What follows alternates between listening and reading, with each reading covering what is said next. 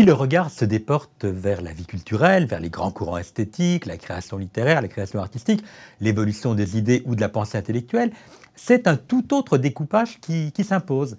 La cohérence du siècle vole en effet en éclats au profit de deux grands moments, deux grandes séquences qui dépassent très largement les bornes du siècle. D'un côté, le romantisme, né dans les brumes de l'Europe du Nord, en Allemagne, en Angleterre, en Écosse à la fin du XVIIIe siècle, et qui s'impose sur le continent dans la première moitié du siècle jusqu'à exploser vraiment avec le printemps des peuples de 1848.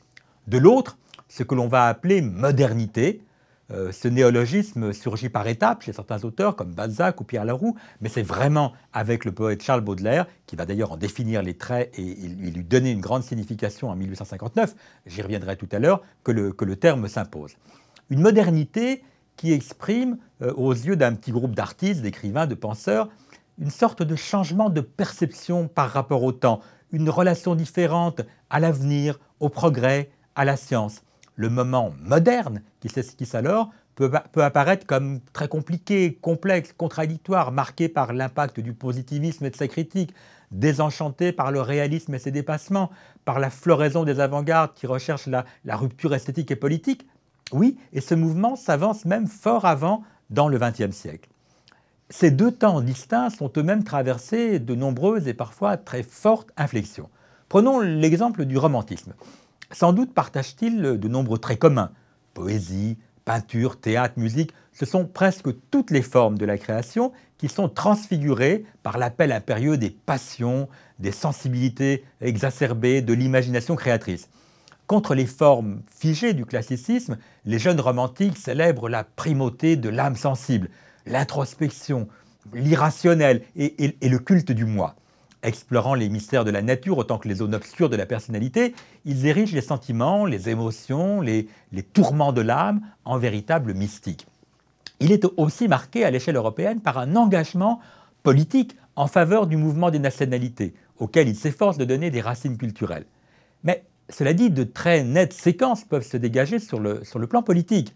Son premier temps, par exemple, est marqué par un net rejet de la Révolution française et un engagement politique en faveur de la religion et de la tradition. Dans le sillage du Sturm und Drang, en Allemagne, qui affirmait déjà la, la supériorité de l'instinct sur l'intelligence, le jeune romantisme allemand, qui émerge dans des villes comme Jena ou Heidelberg dans les années 1790, se veut une réaction contre le rationalisme desséchant euh, des Lumières euh, et surtout contre le projet tyrannique et universaliste des, révolutionnaires français.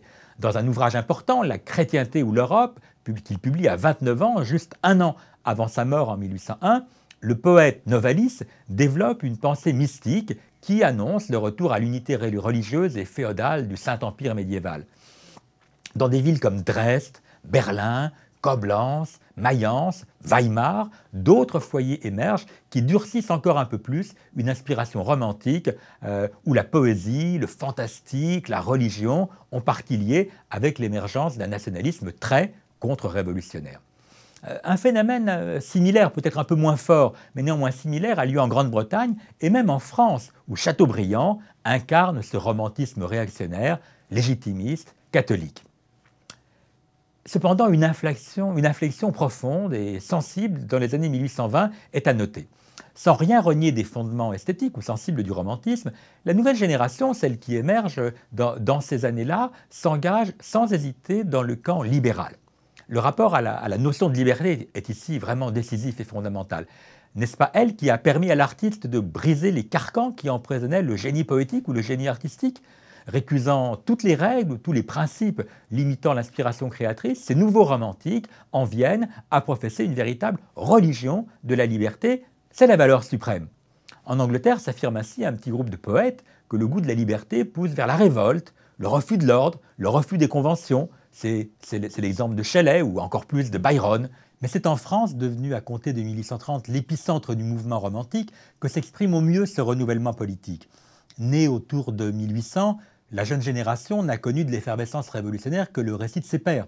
Elle souffre du mal du siècle, euh, elle rêve de gloire et d'action. La Révolution française prend à ses yeux une autre dimension, et Napoléon, de tyran sanguinaire, se mue en héros romantique qui fait souffler sur l'Europe le vent de l'épopée. Je cite La liberté dans l'art, la liberté dans la société, voilà le double but auquel doivent tendre d'un même pas tous les esprits conséquents et logiques. C'est Victor Hugo dans la préface d'Hernani. Il y définit explicitement le romantisme comme le libéralisme en littérature. L'année 1830 est à cet égard décisive. En février, bien sûr, éclate la fameuse bataille d'Hernani, chahut mémorable où toute une troupe de jeunes exaltés, barbus et chevelus à souhait, investissent le théâtre français pour défendre le drame hugolien contre tous ceux qui en récusent les, audaces, et notamment les, audaces formelles.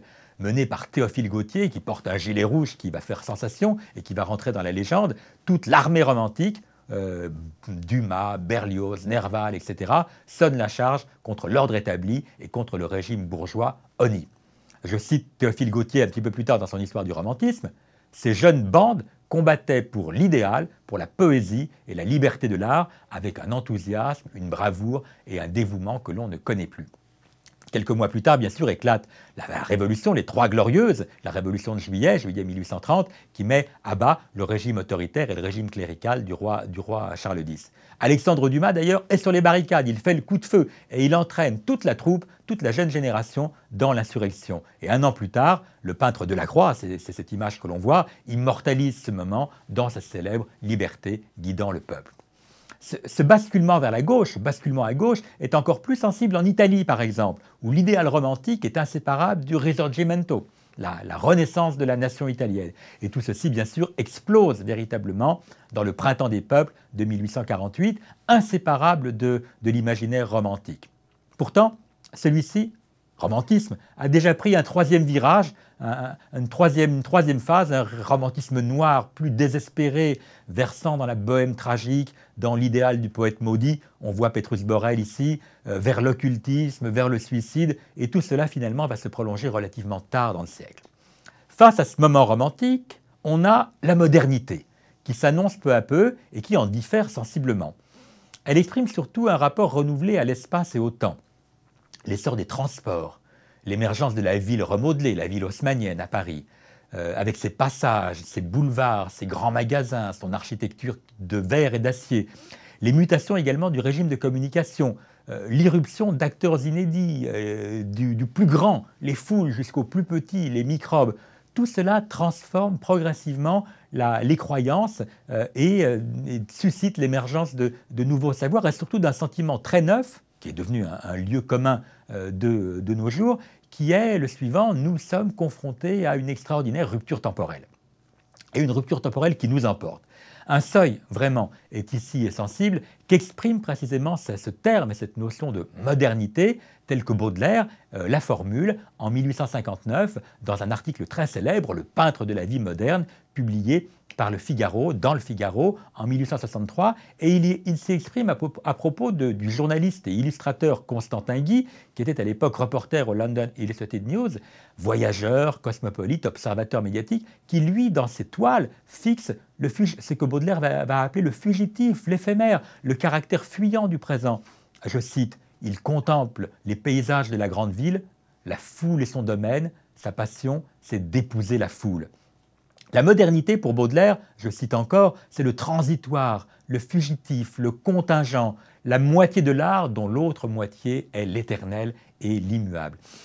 Chacune à sa manière, les formes prises par la peinture, par la sculpture, par la musique, par la littérature, à partir de ce moment-là, empruntent les divers chemins de cette modernité. Il est possible, cependant, si l'on quitte les, les rives de la culture lettrée, de la culture légitime, pour aller vers celle longtemps dénigrée par les historiens et par les sciences sociales de la culture de grande diffusion, de la culture de masse, de dégager dans ce siècle une autre évolution, sans doute peut-être plus fondatrice encore. À compter de la fin des années 1830, se multiplient en effet des innovations. L'émergence de la presse à bon marché et de la presse à grand tirage, les transformations du dispositif éditorial, l'invention de la photographie, ça c'est très important, l'industrialisation pardon, des spectacles.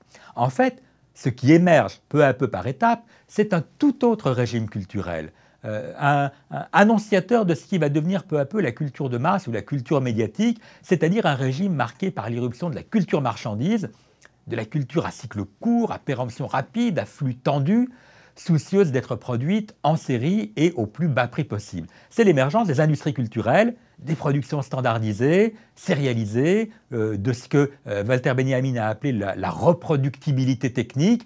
L'intermédialité, c'est aussi, bien sûr, d'une certaine manière, le temps de la dépossession symbolique de l'auteur.